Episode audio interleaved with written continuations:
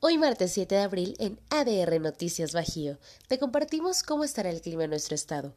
Vamos a Celaya, donde se alcanzará una temperatura máxima de 32 grados y una mínima de 13 por la noche. Estas condiciones prevalecen también para la ciudad de León y San Miguel de Allende.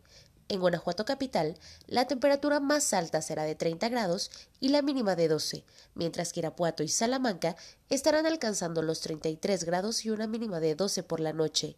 En esta cuarentena te recomendamos estar bien hidratado y hacer ejercicio. Come saludablemente. Soy Mons Alonso, seguimos con Carla Morales en ADR Noticias Bajío.